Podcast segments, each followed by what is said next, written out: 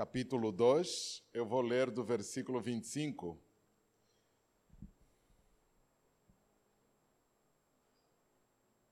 Do versículo 25 em diante.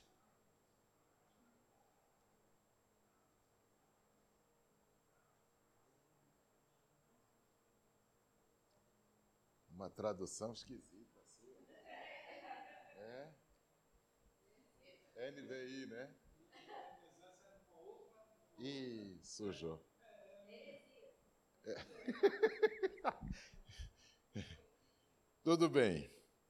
É, Evangelho segundo Lucas, capítulo 2, versículo 25 diz assim: Havia em Jerusalém um homem chamado Simeão, que era justo e piedoso, e que esperava a consolação de Israel, e o Espírito Santo estava sobre ele. Fora-lhe revelado pelo Espírito Santo que ele não morreria antes de ver o Cristo do Senhor. Movido pelo Espírito, ele foi ao templo.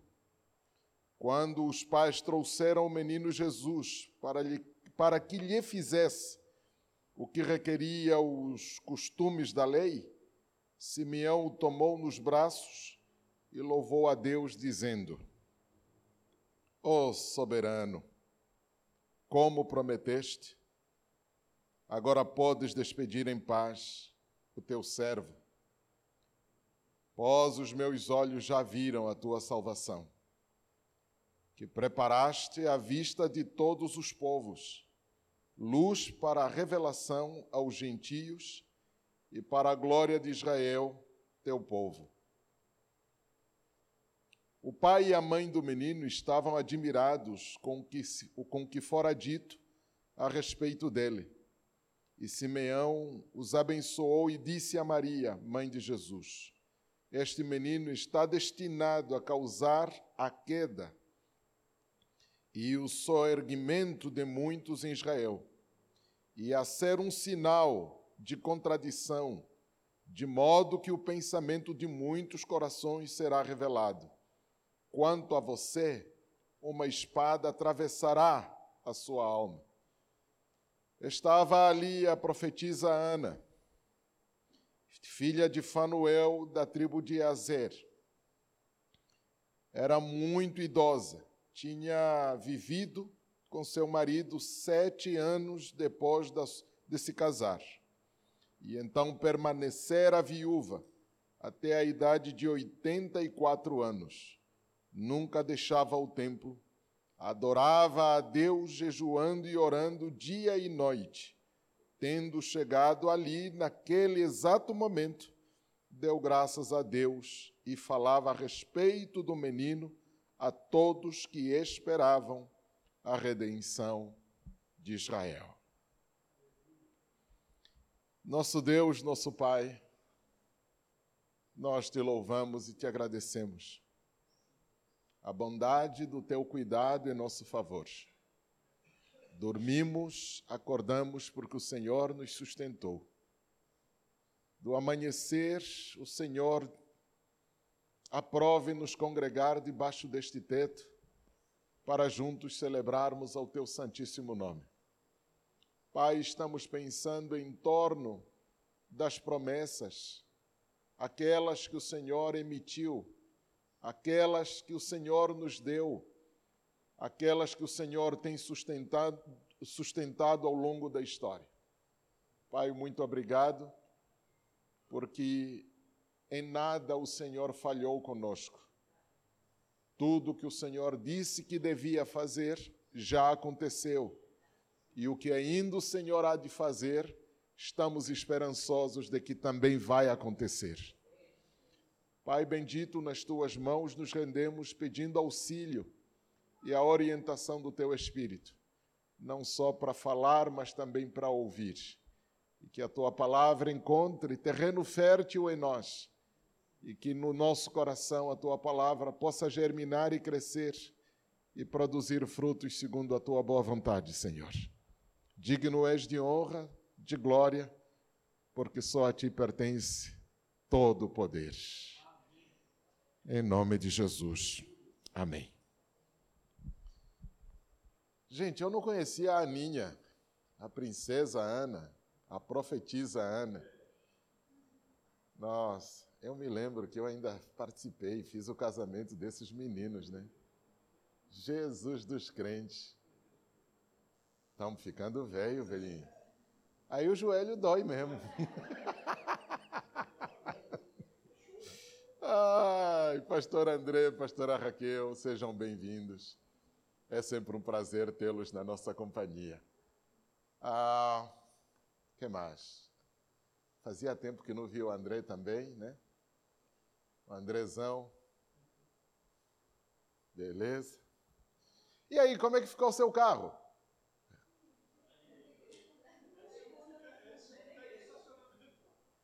Ah, graças a Deus. Teve um dia desses, eu estava descendo e um maluco rebentou, né? Uma maluca, né? Desculpe. É verdade, rebentou o carro dele. É, e...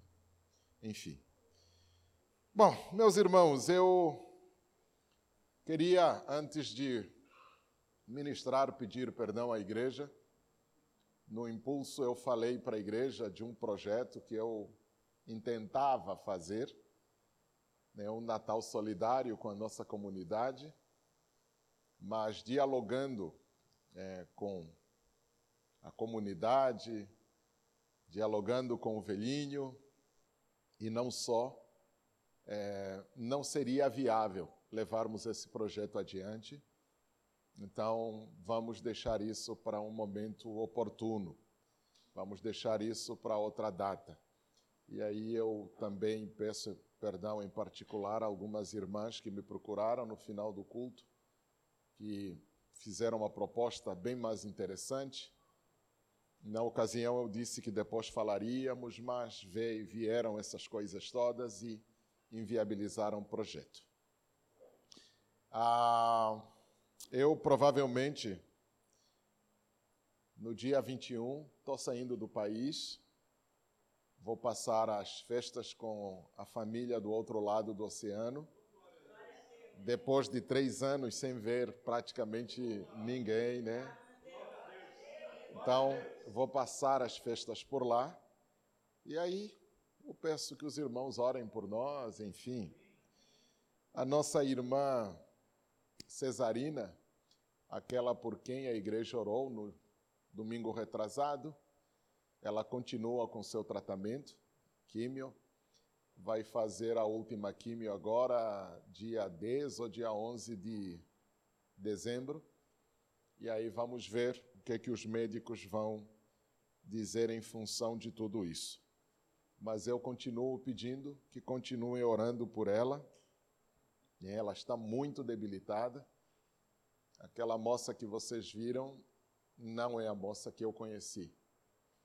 Cesarina é uma mulher forte, uma mulher valente e de uns dois anos para cá tem passado por um, uma montanha russa né, de desgraças e aí para brindar o, a cereja do bolo, um câncer de pâncreas. Então, casamento dela foi para as cucuias, o marido trocou ela por outra. Bom, enfim, é uma montanha russa, literalmente. Então, quando se lembrarem dela, por favor, orem pela cesarina. Ela é engenheira de petróleos, tem alto cargo, dentro da Sonangol, a Petrobras de Angola. Então, parece uma pessoa qualquer, mas não é uma pessoa qualquer dentro dessa estrutura, dessas hierarquias sociais que nós inventamos. Ah, bom, enfim. Mas é um ser humano como qualquer outro, sujeita às mesmas coisas que qualquer outro ser humano. Então, esse é um momento difícil que ela está enfrentando.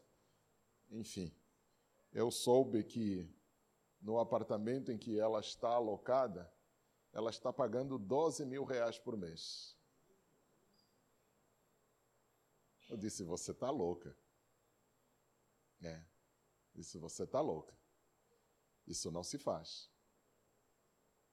Não se faz. Bom, já era tarde, já estava feito, então agora tem que cumprir o contrato.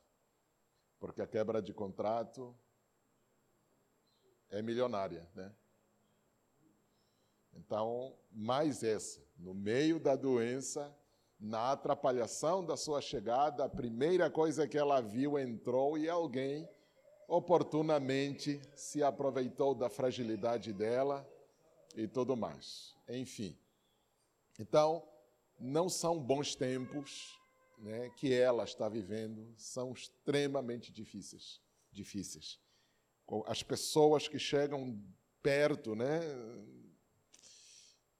vampiro, né? Sugando tudo que podem. Enfim, enfim. Eu estava ontem ouvindo uma reportagem acerca do titio Schumacher. Né? Um menino prodígio da Alemanha nas pistas da Fórmula 1. Ganhou oito campeonatos. Fez dinheiro a rodo mas no acidente de esqui, um acidente que parecia bobo, esse cara está de cama até hoje. Sai, dizem que saiu do coma, mas a família está falida. Todo o dinheiro que ele ganhou ao longo foi gasto. Eu fiquei pensando, gente, a gente se mata tanto para trabalhar. Deixa para lá, vai. Deixa para lá, deixa para lá. Bom, meus irmãos, eu vou conversar com vocês em torno desse texto e sinalizar para vocês algumas coisas que eu que a mim preocupam quando tenho de pensar em torno das promessas tem algumas inverdades que fazem parte do nosso cotidiano ah, e que elas ficaram normatizadas de forma geral. Mas elas não deviam ser normatizadas. Aliás, eu ainda acredito que até esse processo de normatização daquilo que é cultural faz parte da grande agenda do movimento revolucionário. Vocês lembram? Eu falei isso de forma rápida, que o movimento revolucionário começa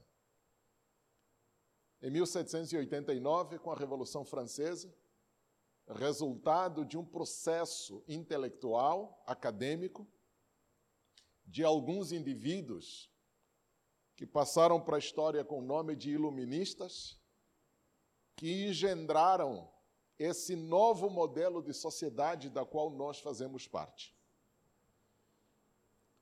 Esse modelo é um modelo inscrito no projeto revolucionário. Por que revolucionário? Há necessidade de mudar os hábitos e os costumes. Há necessidade de construir novos padrões existenciais. E desde então esses padrões vão sendo implantados de forma gradativa. É. E a implantação é tão suave, mas tão suave, que a grande maioria não percebe o que está acontecendo. Para quem gosta de ler, vou deixar uma indicação de texto. Foi publicado recentemente um livro cujo título é Os Arquitetos da Cultura de Morte. Os Arquitetos da Cultura de Morte. Está aí nas livrarias. Quando você puder comprar, dê uma lida no que esses autores estão dizendo. Os iluministas arquitetaram um modelo de sociedade que se assenta na cultura de morte. Nós não celebramos a vida enquanto vivemos, nós celebramos a morte. E é engraçado que isso ficou tão bem arraigado na nossa forma de vida que nós já não percebemos mais o que é natural do que é artificial, do que é natural, do que é cultural. Nós fazemos as coisas com a maior tranquilidade. No entanto, dentro dessa proposta revolucionária, lembrem-se que dois pilares marcam este projeto. O primeiro, acabar com o trono. A monarquia acabou faz tempo. As monarquias que sobreviveram ao movimento revolucionário são figurativas hoje. Né? E, e tão irrelevantes quanto nós nem nos lembramos que elas existem como tais. A gente se lembra que a Espanha é um país, mas a gente não faz a menor ideia que aquele país é um reinado. É um reinado. O rei é irrelevante, é insignificante. A princesa Isabel, né, que morreu recentemente, princesa não, Rainha Elizabeth, que morreu recentemente, ela é a, é, é a outra. Bom. A Elizabeth, que morreu recentemente, ela era a mais glamurosa de todas. Né? É a mais glamurosa. Mas ela não tem poder decisivo. É figurativo. O trono já foi. Acabou. Não tem mais. Esse é o primeiro pilar. Ou seja, a partir da derrubada do trono, precisamos estabelecer um novo modelo de fazer política. E é engraçado que, à medida em que o tempo passa, esse modelo vai sendo implantado gradativamente e talvez a gente está vendo alguns lampejos daquilo que eles intentaram no século XVIII. Nós começamos a ver o forte da coisa né, nessas últimas eleições e coisa do gênero, coisa que todo mundo já sabe. O povo, poder emana do povo. Lá. Sim, emana do povo. Emana do povo. O segundo pilar é a derrubada do altar. Ou seja, acabar definitivamente com o domínio da igreja na cultura. Começa o processo de secularização política, se estende na secularização cultural e agora a gente talvez tenha coisa bem mais clara do que tivemos lá atrás ou os nossos pais tiveram lá atrás. Por que viver como cristão fosse se eu não sou cristão? Esta é a grande pergunta. Se nós não somos cristãos, por que, que o cristianismo permeia a Constituição brasileira, para trazer aqui no nosso contexto. Esse é o grande debate que está acontecendo é, naquilo que os teóricos estão chamando de Black Rock, né? o, a rocha escura ou a rocha preta, né? que é um poder subterrâneo porque pensar que quem faz política é quem foi eleito, meu irmão, não é bem assim que a banda toca. Não é bem assim que a banda toca. Vale dizer que tudo isso que a gente está assistindo é um verdadeiro teatro, do qual os atores são manipulados como meras marionetes, quando a agenda a ser cumprida não tem nada a ver com os manipulados. Tem a ver com aqueles que detêm o poder nas mãos. E esses que detêm o poder nunca estão na mídia, nunca aparecem, apenas articulam as coisas de forma secreta para que as coisas aconteçam dentro dos projetos deles. Mas a minha alegria nessa história toda é que ao homem compete fazer projetos, mas ao Senhor compete realizar. Mas a verdade mais profunda é esta: que o Senhor tem prazer em frustrar os nossos projetos. Porque se dependesse dessa gente, nem aqui nós estaríamos mais. Nem aqui nós estaríamos mais que é que tudo isso tem a ver? Eu quero destacar a vocês um detalhe muito promissor nessa agenda: é manter as pessoas cegas diante dos processos em curso. É manter as pessoas cegas diante dos processos em curso. Meu irmão, mais uma vez, repito o que eu já lhe tinha dito. Não acredite no que você está vendo. O que você está vendo não é o que parece ser. O que você está vendo não é o que parece ser. Os teus olhos estão te enganando.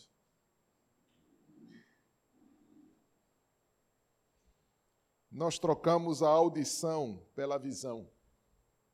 Foi a, a pior escolha que nós fizemos ao longo da história. E, aliás, até isso foi meticulosamente calculado. mantê-lo distraído com aquilo que você vê. É a condição do sucesso desses manipuladores da realidade. Se você prestar atenção, todo mágico brinca com os nossos sentidos a partir do olhar. Ele te chama atenção com uma mão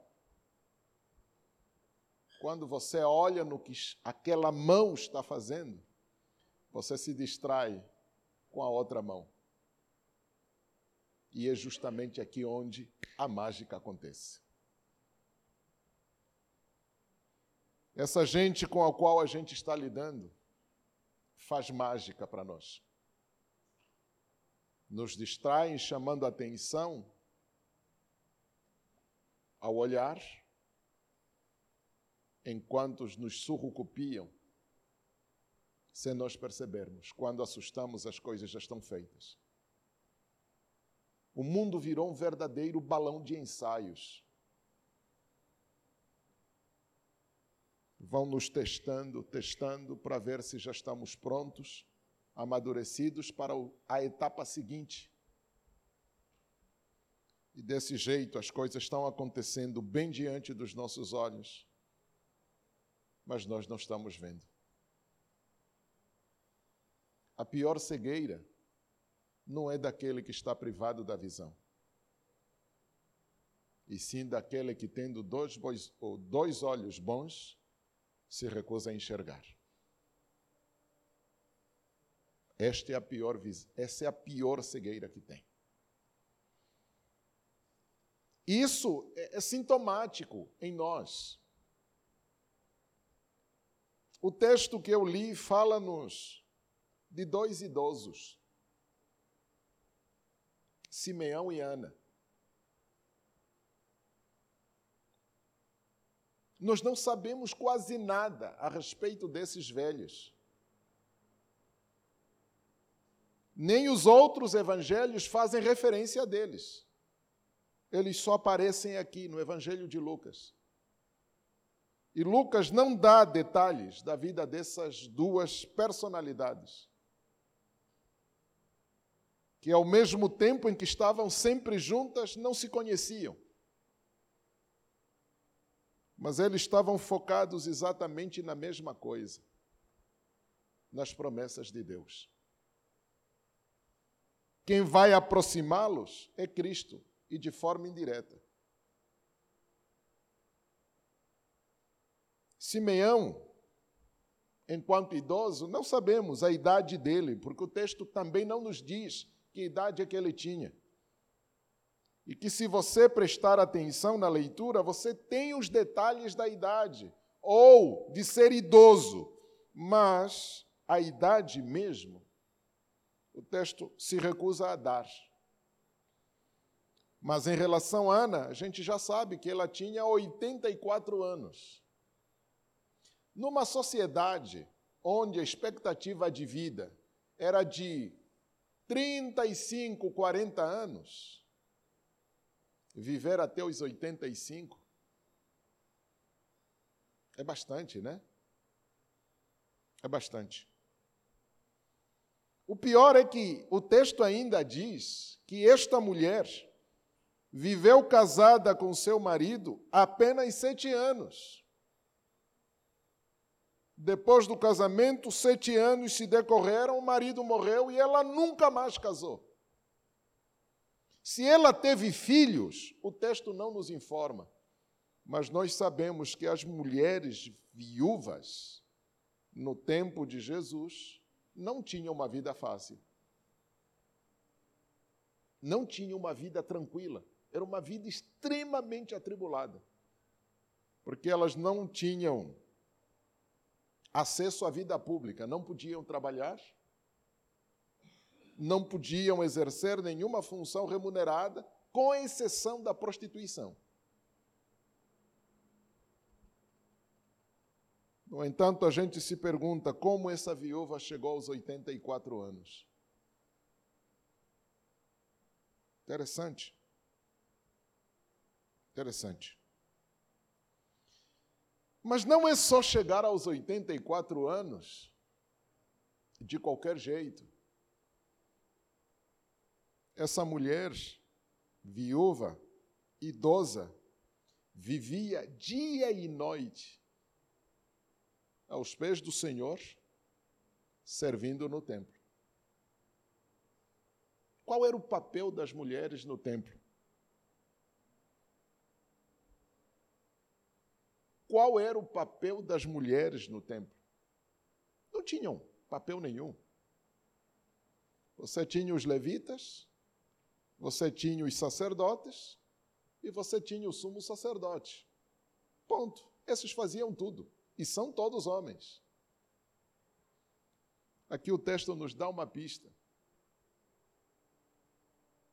Ela servia no templo, orando e jejuando. Era o serviço dela. Gente.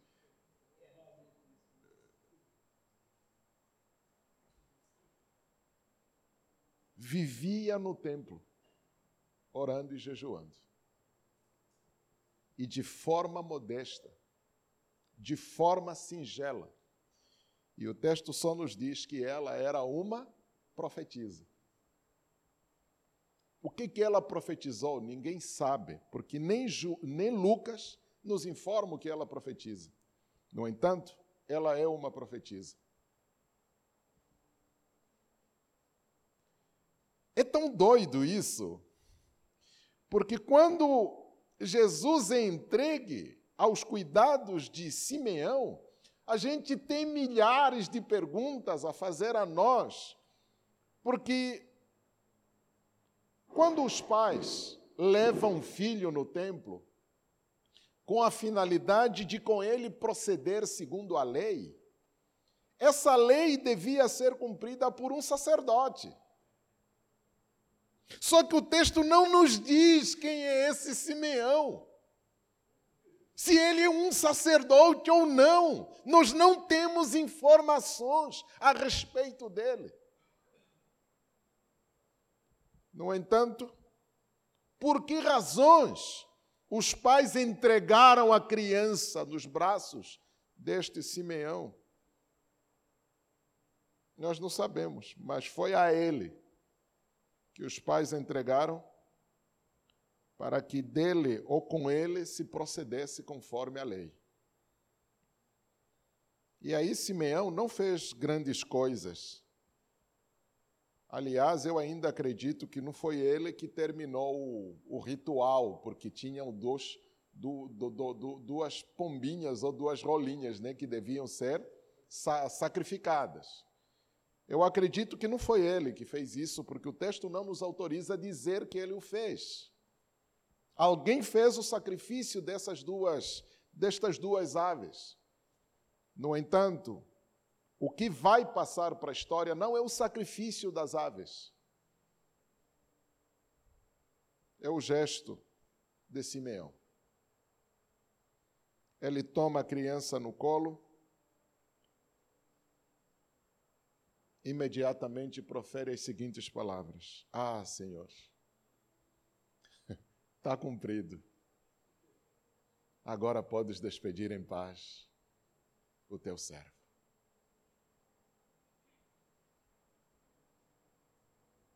porque o Espírito havia lhe revelado que ele não morreria antes de ver o Salvador. Então, ao vê-lo, o Espírito declara para ele que de fato é ele, é a criança, é o Salvador, é o Redentor, é a, é a consolação de Israel. Ele profere essas palavras e, naquele instante, tudo ficou claro. E ele entendeu que já podia morrer tranquilo, porque a promessa nele se cumpriu. Mas ele não entrega as coisas de qualquer jeito. Ele ainda profetiza sobre as nações, sobre Israel e sobre a mãe do menino. a gente tem a percepção de que este Simeão era um homem extremamente dedicado à lei, porque ele conhecia as Escrituras. Começa com os povos, começa com as nações, passa por Israel e termina com a mãe. Movimento decrescente. Quem lembra das promessas que Deus fez a Abraão? Deus disse que em ti seriam benditas todas as. Simeão traz isso na sua fala. Ele está antenado em relação a isso. Em relação a Israel, então, as profecias são as mais diversas possíveis. Mas também ele aponta o dedo para a mãe e diz: Olha, uma espada atravessará a sua alma. Não fala nada do pai. Tanto é assim que o pai desaparece. A gente não tem notícias quando, onde e como sumiu. Não temos relato da continuidade da vida de José. Estima-se que José morreu pouco depois de Jesus fazer os 12 anos. Mas a espada que corta o coração de Maria é o estilo de vida que o filho vai levar. Não vai ser um estilo de vida comum, vai ser um estilo de vida qualquer, vai ser um estilo de vida que vai contrariar as expectativas do coração de uma mãe. Tanto é assim que não é normal é, ter um filho que sai de casa, mesmo sem ter casado em Israel. E Jesus vai fazer esta proeza. Ele sai de casa para cumprir o seu ministério. E mamãe correndo atrás do filho, dia e noite, tentando entender o que está acontecendo e nem assim mamãe compreende. Ela não impede o filho de cumprir com seu ministério, mas também ela não deixa quieto o filho. Conta-se, inclusive, em Lucas, a história de que Jesus estava lá num lugar de má fama, falando para gente pecadora e miserável. Quando eles descobriram que estava ali, mamãe chegou na porta, não entrou mandou alguém chamar Jesus porque queria falar com o filho. E o filho, ao ouvir que a mãe e os irmãos o aguardam lá fora, a resposta do filho é de cortar o coração. Minha mãe e meus irmãos são esses que fazem a vontade do Pai. A profecia de Simeão vai se cumprir na íntegra ao longo da vida e do ministério de Jesus para Maria. Mais do que isso, nenhuma mãe devia enterrar o filho. Maria teve a proeza de ver o filho sendo morto de forma injusta, de forma brutal e abusiva, de forma humilhante, ultrajante. Mamãe não conseguia nem chorar direito, gemia ver o filho pendurado sem roupa na cruz. Bom, enfim, o resto vocês conhecem. E é justamente nessa ocasião profética que Ana se aproxima porque tem discernimento do que se tratava. Ninguém disse para ela quem era Jesus, ninguém disse para ela quem era José e Maria, ninguém disse para ela absolutamente nada, mas ela teve raciocínio, discernimento do alto do que estava acontecendo. Imediatamente aquela mulher, no meio daquela gente que estava no templo, ela foi escolhendo a dedo algumas pessoas para lhes dar a conhecer o que estava acontecendo. É engraçado. Não eram poucas pessoas que estavam no templo neste dia. Com efeito, a quem Ana deu a conhecer que o Messias estava entre eles, não foram todos. E o texto é muito claro em dizer que ela, tendo chegado ali naquele exato momento, verso, falava a respeito do menino a todos que esperavam a redenção de Israel. Não são todos que ouviram o testemunho que Ana deu. O testemunho que Ana deu foi ouvido exclusivamente àqueles que esperavam a consolação de Israel.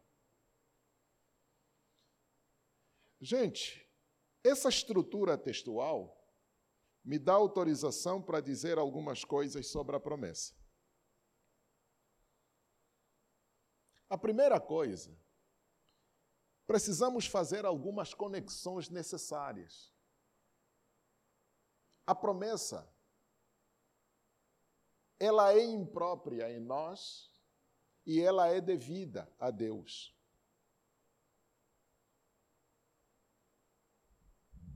Para você entender essa relação, semana retrasada eu disse para a igreja que o grande complicador nas promessas é o tempo, é a nossa relação com o tempo. O tempo é aquilo que nós não conhecemos, mas é extremamente violento conosco. De tal sorte que nós passamos por ele de forma violenta e ainda assim temos a ilusão de que quem está passando não somos nós, é ele. Não é o tempo que está passando, nós é que estamos passando no tempo. E o pior é que esse tempo é tão cruel conosco, porque ele leva tudo e absolutamente tudo, não deixa para trás nada adquirido nele. O que você ganhou no tempo, você vai deixá-lo no tempo. Só o que você não adquiriu no tempo é o que você leva do tempo. Quando você lê Paulo fazendo aquela declaração no final da vida, combati um bom combate, acabei a carreira e guardei a fé, ele está dizendo, desta vida, a única coisa que eu levo é a fé. E é engraçado que a fé não tem nada a ver com o tempo. A fé não tem nada a ver com o tempo. Só que a miséria nossa é que nos agarramos tanto às coisas do tempo que nos, nos perdemos nas coisas que estão além do tempo. Prestem bem atenção. Nós, a despeito do pecado, viveríamos muito tempo. Os nossos ancestrais chegaram a 990 e poucos anos. Matusalém que o diga, por exemplo. 990 e tralalá. 900 e 69. Quase mil anos de vida. Mas em algum momento o Senhor disse: Não é bom que o homem viva tanto tempo assim. Eu vou reduzir o tempo de vida do ser humano. A vida ativa será de 70 anos, o que passa disso é canseiro e enfado. Alguns, pela sua robustez, vão um pouquinho além, mas a média são 70 anos de vida ativa. O resto é resto. Quando você tem pouco tempo, você chora por mais tempo. Quando você tem muito tempo, você lamenta. Por que tanto tempo? Quando você é novo, você chora para viver. Mas quando a vida se prolonga demasiadamente, você implora para morrer.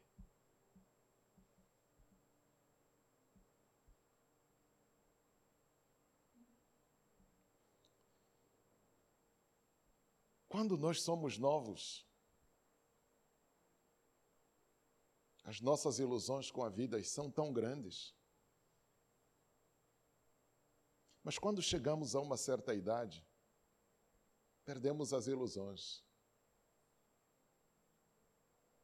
Algumas coisas com as quais nos encantavam perdem sentido e deixam de ser encantatórias quanto fora quando éramos mais novos. Porque com a maturidade nós conseguimos distinguir o certo do errado. Mas mesmo assim, a vida prega-nos uma peça terrível. Porque nós tendemos sempre a nos apegar àquilo que não é enquanto deixamos aquilo que é. Porque Deus nos promete, por duas razões simples: para tornar a vida menos pesada, para tornar a vida menos pesada do que ela é.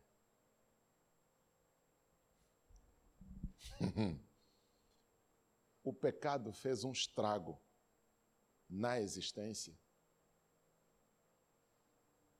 que eu não sei quantos têm o discernimento real desse estrago. Porque às vezes nós pensamos que o pecado, o pecado apenas trouxe a morte. E é claro, essa morte em relação à humanidade. Gente, a morte é o menor dos problemas do pecado. A morte é o menor dos problemas do pecado. Aliás, há quem diga, e com boas razões, à luz da Bíblia, que na verdade a morte é uma válvula de escape. Porque o projeto de quem engendrou para nós a morte não era para nós morrermos. Deixa lhe dizer. Quando a nossa mãe atendeu as preocupações da serpente comeu do fruto que papai do céu dissera para que ela não tocasse ou não comesse,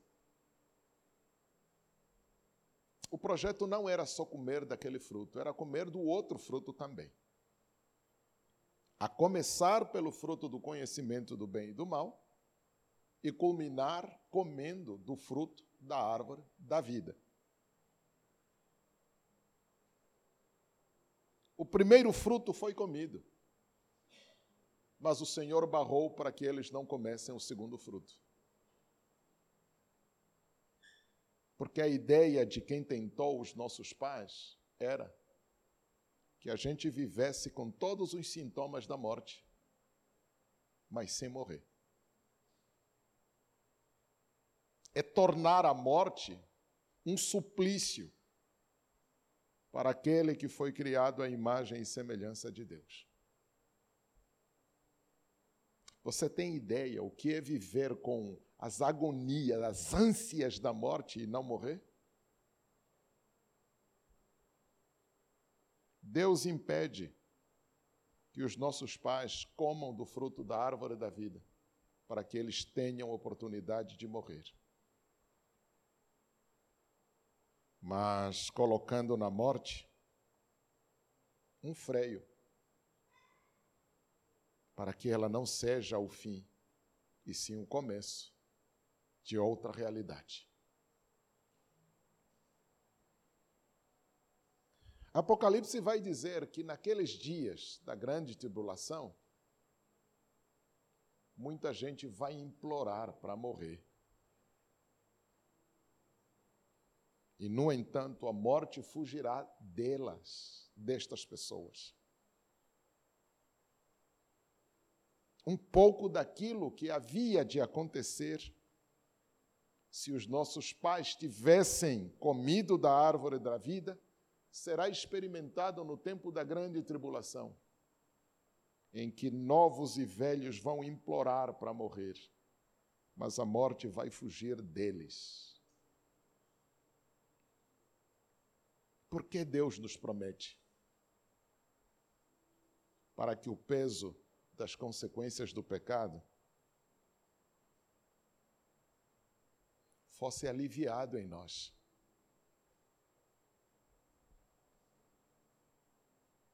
Porque se Deus não tivesse feito promessas, a vida não teria nenhum sentido.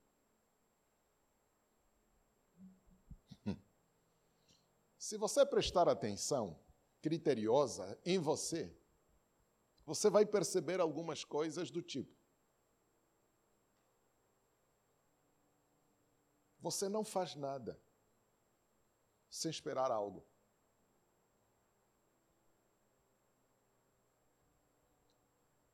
A tua ação te promete alguma coisa que te faz esperar. Aquilo que você faz que não garante esperança, você não repete. A ação em si é uma promessa para nós. E isso nos leva a um efeito ainda muito mais profundo, que é o exercício de fé. Você age porque você acredita. Você acredita porque aquela ação te promete alguma coisa que você almeja. Do contrário, você não levantaria da cama. Você não sairia de casa. Você não iria trabalhar. Você não faria absolutamente nada. Você ficaria estatelado lá na cama, aguardando que a morte te leve. Você só faz o que faz porque a tua ação te promete alguma coisa. Coisa essa que você espera com ansiedade. Quando ela acontece, Aquele é o tipo de ação que você vai repetir. Sobretudo quando o que a ação te promete é prazer. As ações prazerosas, elas tendem a ser repetitivas. E na repetição se constroem hábitos. E dos hábitos se constroem os vícios. Por que, que somos viciados em comer? Porque a comida nos promete prazer. Aquela picanha suculenta. Oh, decanto nébias. Ela promete prazer.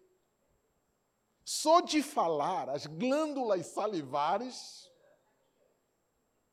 É? E você, mergulhado na promessa que a ação te garante, você espera. No entanto, tudo isso é pálido perto do que o Senhor faz com a sua palavra. E aqui eu quero que você entenda, de uma vez por todas, a palavra do Senhor não é discurso, é ação. É isso que eu quero que você compreenda.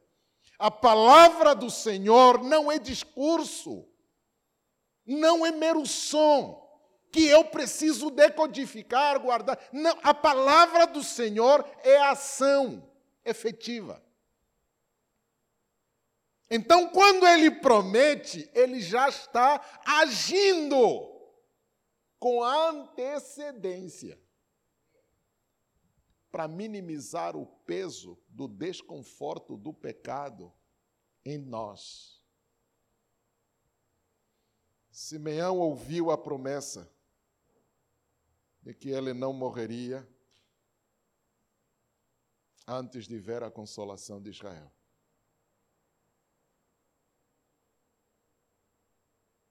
Esta promessa manteve Simeão vivo ao longo de uma jornada relativamente longa, porque ele tornou-se idoso. Quando ele viu a promessa realizada, o que que ele faz? Joga a toalha. Agora despede o teu servo em paz. Agora eu posso descansar.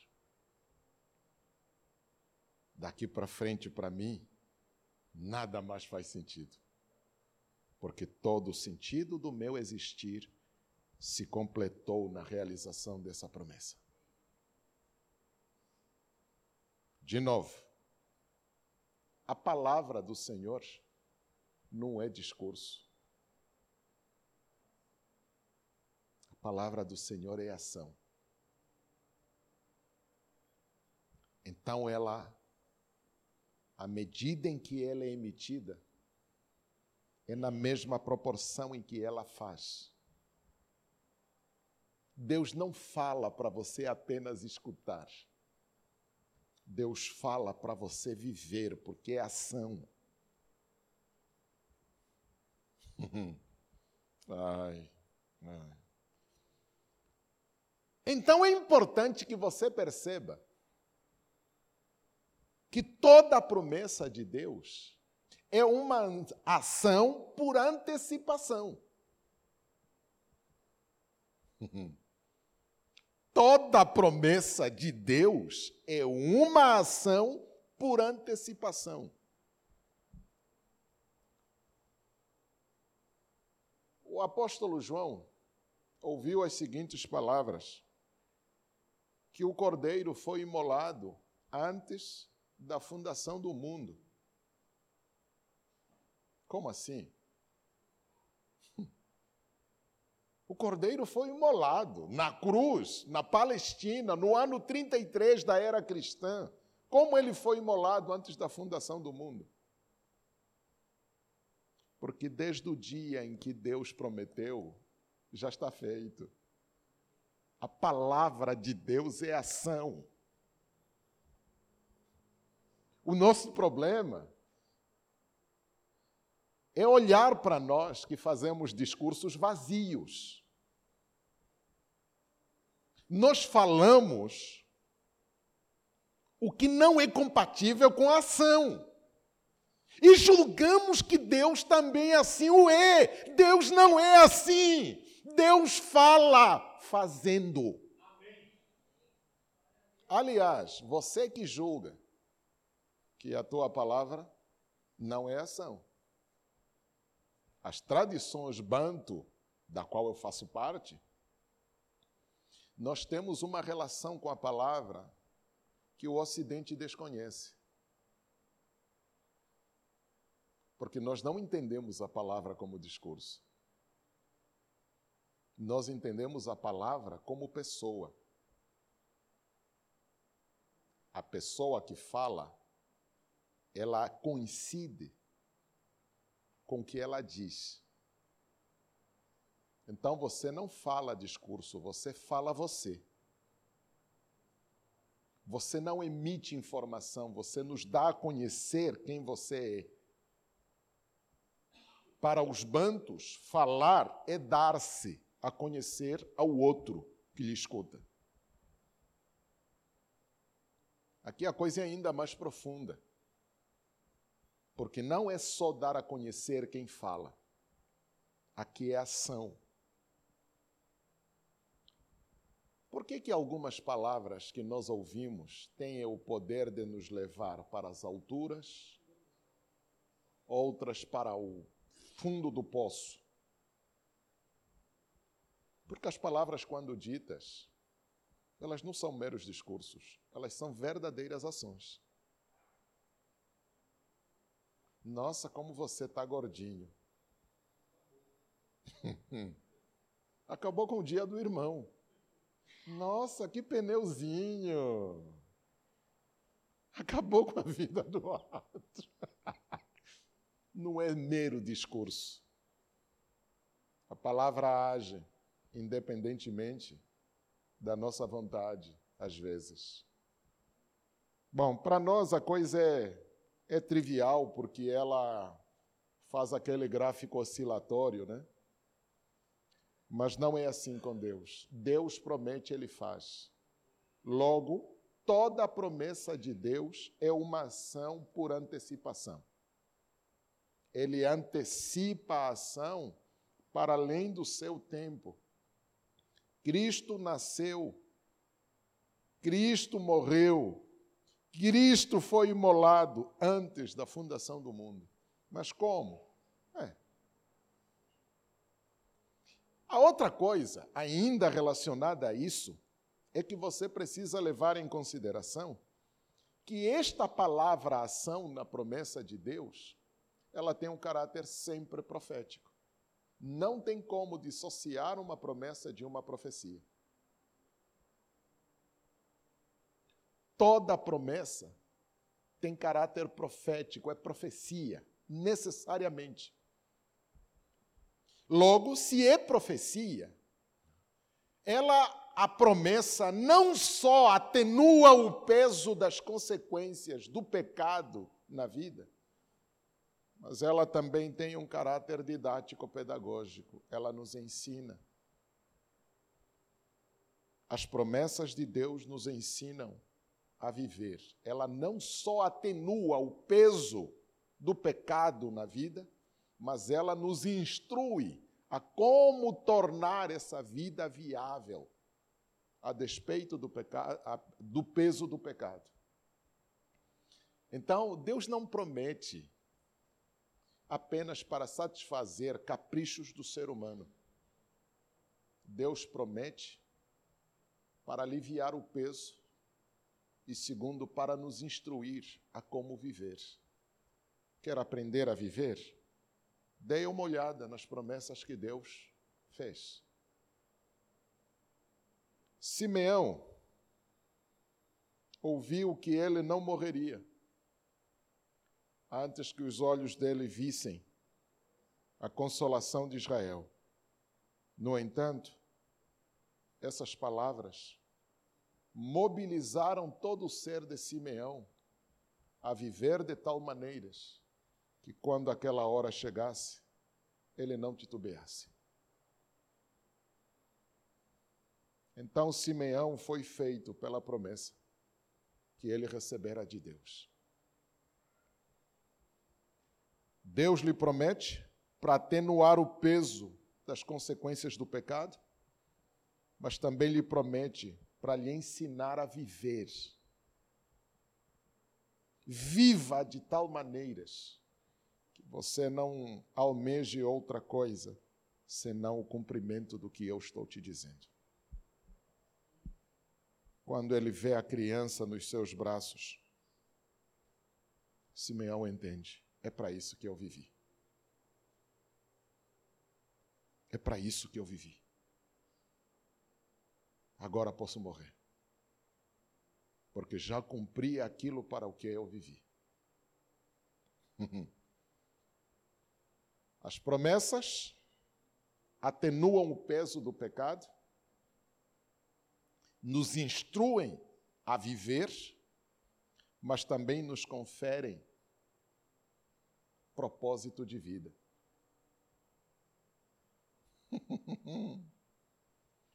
a promessa de Deus nos confere propósito de vida. Alguém disse uma vida com propósito, né? Aí as igrejas leram, tal. Nós lemos, né? A igreja aqui leu Uma Vida com Propósito de Rick Warren, tal, enfim, Companhia Limitada. Mas meu irmão,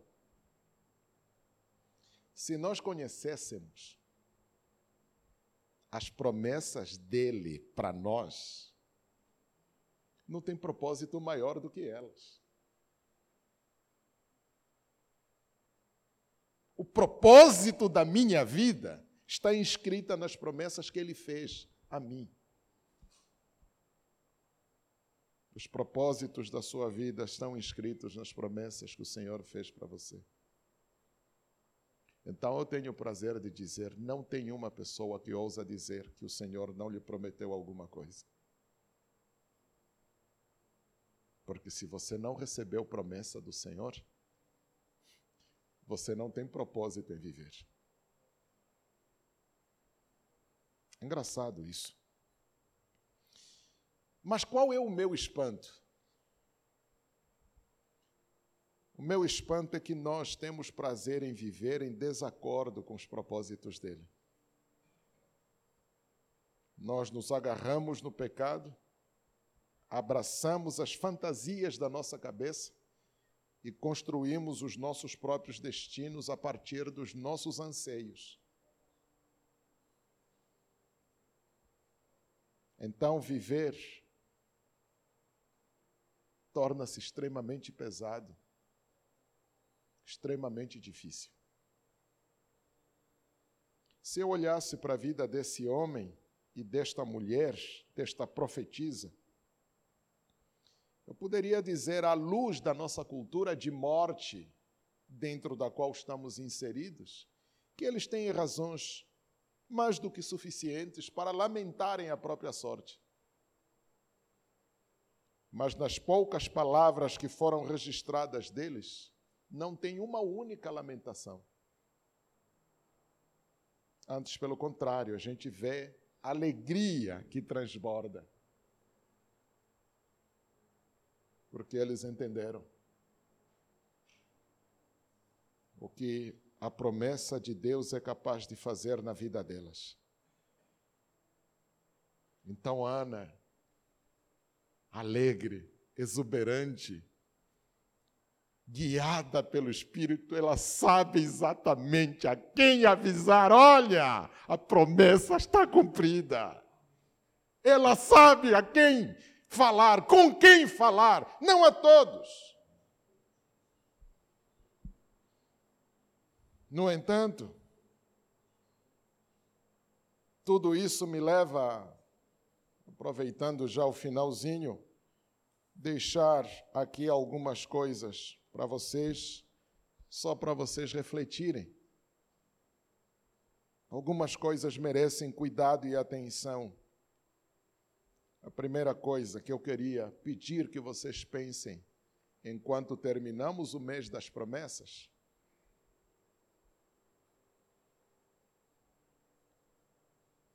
Primeiro, irmão, irmã, peça a Deus que te abra os olhos e te ajude a enxergar o mundo do jeito que Deus o enxerga. É o primeiro pedido que eu faço. Peça a Deus que te abra os olhos para que Ele te mostre o mundo do jeito que Ele é ou do jeito que ele o vê, não do jeito que você o enxerga. A minha tristeza é perceber que a cegueira espiritual ela se espalha feito câncer. E as igrejas estão cada vez mais cegas completamente. Não enxergam. A igreja está cega. E não é qualquer coisa, é sintomático. Porque quando eu olho para a história de Simeão e Ana, eu entendo que essa cegueira é antiga. Porque o Messias estava no templo. Quantas pessoas perceberam a presença dele? Simeão percebeu? Ana percebeu? e imediatamente ela corre o ambiente para avisar as pessoas que o Messias já está entre nós. Porque a grande maioria, tendo os dois olhos abertos, não conseguiam enxergar nada além das aparências ilusórias.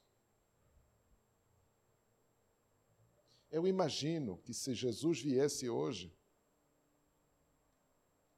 ele não faria estardalhaço. Não convocaria a Rede Globo, Rede Record, para anunciar: estou chegando. Ele viria discreto. Mas aqueles que aguardam a sua promessa, é a estes que a Bíblia diz: todos os olhos o verão. Quando a gente lê Atos capítulo 1, os dois anjos que ficaram quando Jesus foi assunto no céu, eles disseram: Assim como vocês o viram subir, o vereis descer. Esta palavra não é para todos, é para aqueles que o aguardavam. Jesus não virá fazendo estardalhaço, ele virá discreto, mas tão discreto que só aqueles que o aguardam vão perceber a sua vinda e a sua chegada. Tanto é que muitos ficarão, né? Não vão ser, ah, não vão ser arrebatados, né? Eles vão perceber a ausência dos outros e vão perceber que os outros foram levados e eles ficaram. Ponto. Como? Por quê? Hum. Jesus não faz estardalhaço. O profeta disse que ele não gritaria nas praças, nem nas ruas faria ouvir a sua voz. Mas aqueles que buscam ao Senhor saberiam onde Ele está. Então, meu irmão, em nome de Jesus, eu lhe conclamo: ore para que Deus te abra os olhos e te ajude a ver o mundo do jeito que Ele o vê. Porque o mundo que você conhece, ele não existe. É só ilusão que você está vendo. O manifesto é que essa ilusão é tão gostosa, tão prazerosa, que às vezes até nós buscamos nesta ilusão o consolo. Procuramos nos consolar com essas ilusões.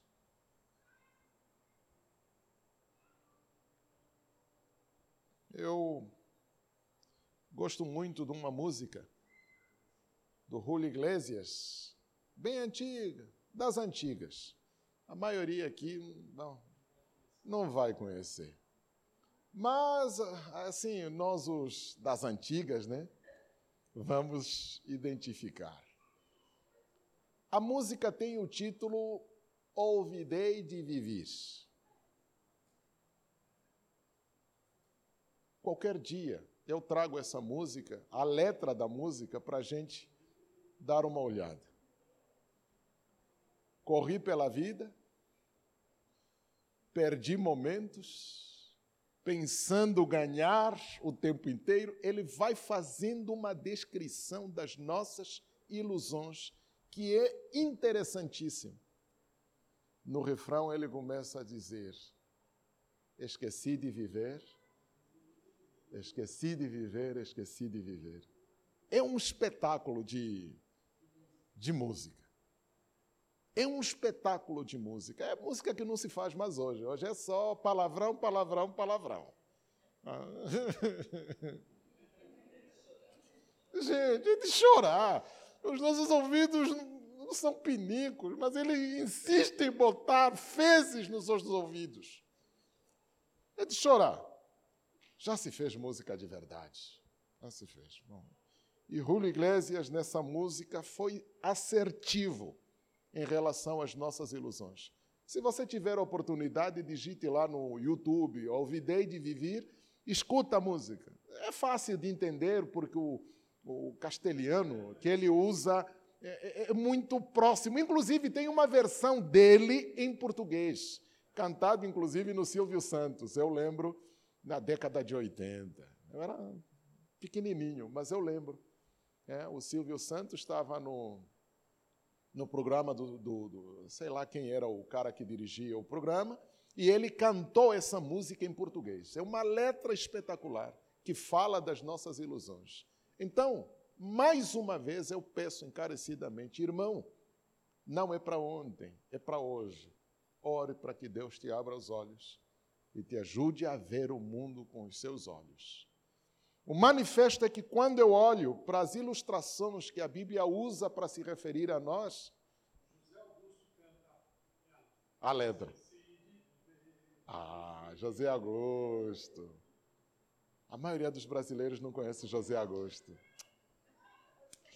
Gente, estamos veinho, veinho. Oi? Nos éramos felizes. Pena que até nem sabíamos, né?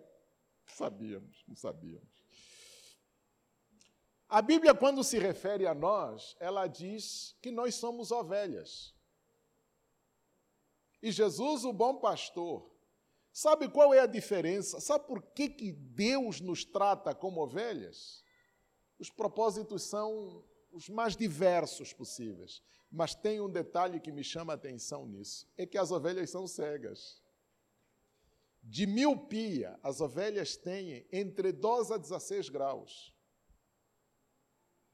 Ou seja, a ovelha mal consegue ver o que está à frente do próprio nariz. Quando Jesus diz eu sou bom pastor, entre outras coisas, ele está dizendo: se vocês são cegas, eu sou os vossos. Por isso é que as minhas ovelhas ouvem, eu conheço-as e elas me seguem, porque eu sou os olhos delas. Já que são cegas, eu vejo por elas eu guio-as no caminho certo. Por isso, mais uma vez, peça a Deus que te abra os olhos, para que você veja o mundo do jeito que Ele o vê. O segundo conselho, o seguinte, meu irmão e minha irmã, atente para isso. Nenhuma promessa é pessoal. Todas as promessas de Deus são coletivas. Nenhuma promessa que Deus fez é individual. Todas elas são coletivas. Mesmo aquelas que foram dadas em particular para o indivíduo, elas não se bastam na individualidade, elas são coletivas. A promessa, em resumo, não é para mim, é para a igreja da qual eu faço parte. O que, que Deus te prometeu não interessa, nem quero saber. Eu só quero que você lembre que eu faço parte dela. Ah, mas a promessa é minha. Eu também estou incluído nela. Todos nós estamos incluídos. Porque Deus nunca abençoaria um indivíduo apenas. Deus abençoa o corpo do qual esse indivíduo faz parte. Então, se Deus te prometeu, essa promessa não é individual ou pessoal, ela é coletiva, ainda que você a apreenda pessoalmente. Simeão, você não vai morrer antes de ver a consolação de Israel. É uma promessa pessoal? Não. A consolação é para Israel consolação é para Israel. Ela foi dada a Simeão. Simeão aguardou com integridade. Mas Simeão não descansou enquanto não viu essa promessa cumprida.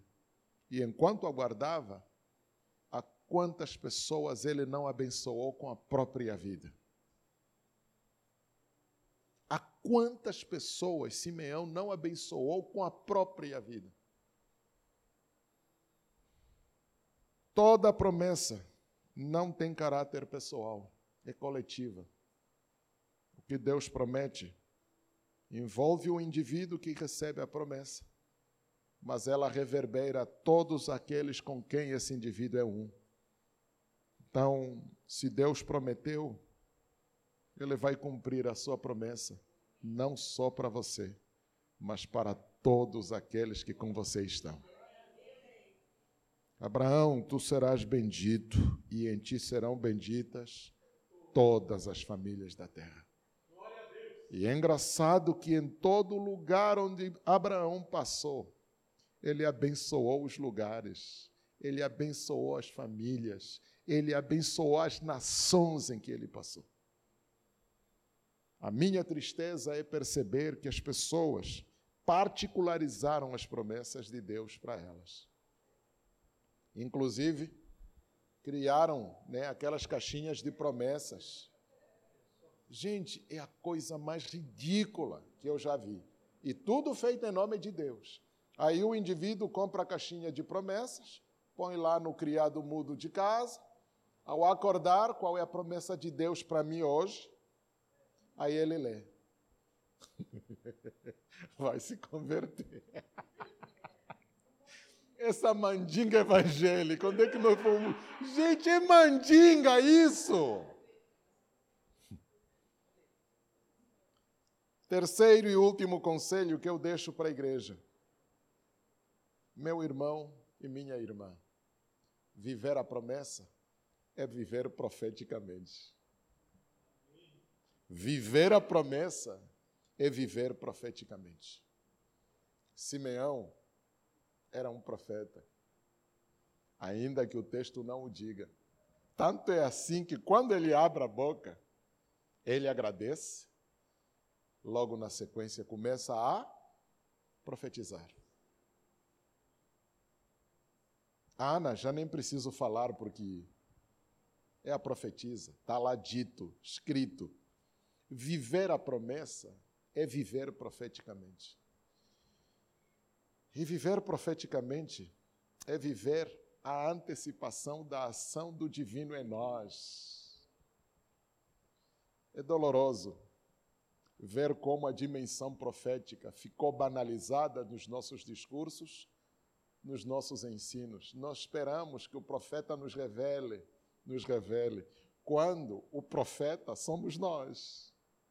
Eu não espero que você me revele alguma coisa de mim porque se tem alguma coisa que revela a meu respeito, eu só preciso olhar para as promessas. Está tudo aqui. Está tudo aqui.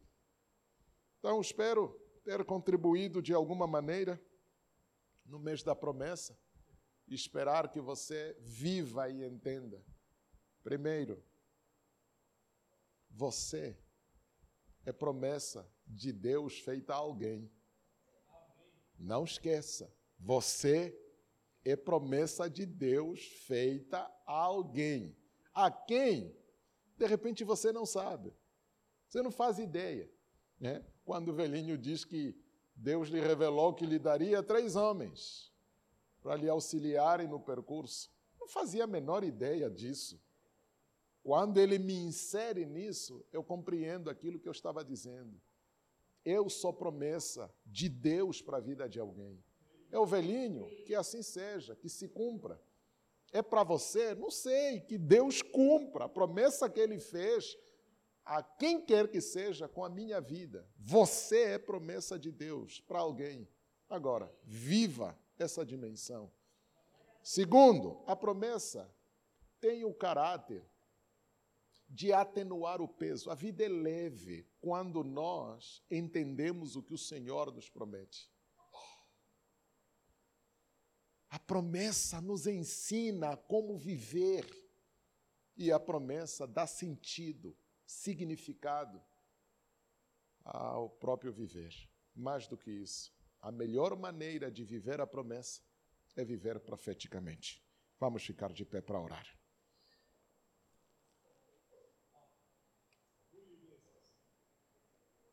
Ah, aí, aí.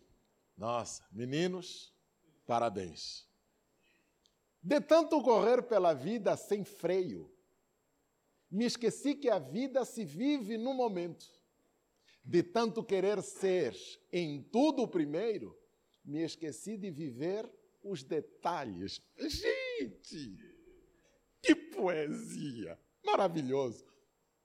De tanto brincar com os sentimentos, vivendo de aplausos envolto em sonhos, de tanto gritar as canções ao vento, já não sou quem fui. Hoje eu vivo e não sinto. Tem algo mais. Ah! Esqueci de viver, esqueci de viver, esqueci de viver. Gente, é assim que se fazia. Deixa para lá. Vamos orar, irmãos. Pai bendito, muito obrigado por tudo. A tua palavra é viva, a tua palavra é eficaz, é mais afiada e aguda do que qualquer espada, ela penetra até as juntas e médulas, ela é apta para discernir as intenções do nosso coração. Pai, tu nos sondas e nos conheces, não há nada em nós que possamos lhe ocultar. Faça de nós aquilo que parece bem aos teus olhos e cumpra as tuas promessas através de nós. Nos ajude a viver profeticamente, porque esta é a melhor maneira de viver as tuas promessas. Pai, nos instrua, nos oriente, mas acima de tudo, nos abra os olhos para que enxerguemos o mundo não como nós queremos vê-lo, mas como tu o vês, para que nós não sejamos presas fáceis nas mãos desses espertalhões que maquinam e manipulam a realidade. Pai bendito, nós nos entregamos nas tuas mãos, porque sabemos que o Senhor tem cuidado de nós. Oramos pela nossa igreja, oramos pelo nosso povo, oramos por essa congregação as nossas lutas depositamos nas tuas mãos. As nossas alegrias entregamos nas tuas mãos. As nossas tristezas e os nossos anseios entregamos nas tuas mãos, porque sabemos que o Senhor tem cuidado de nós. Pai, nos assiste e nos oriente em tudo, para a honra e glória do teu bendito nome. Oramos. Amém.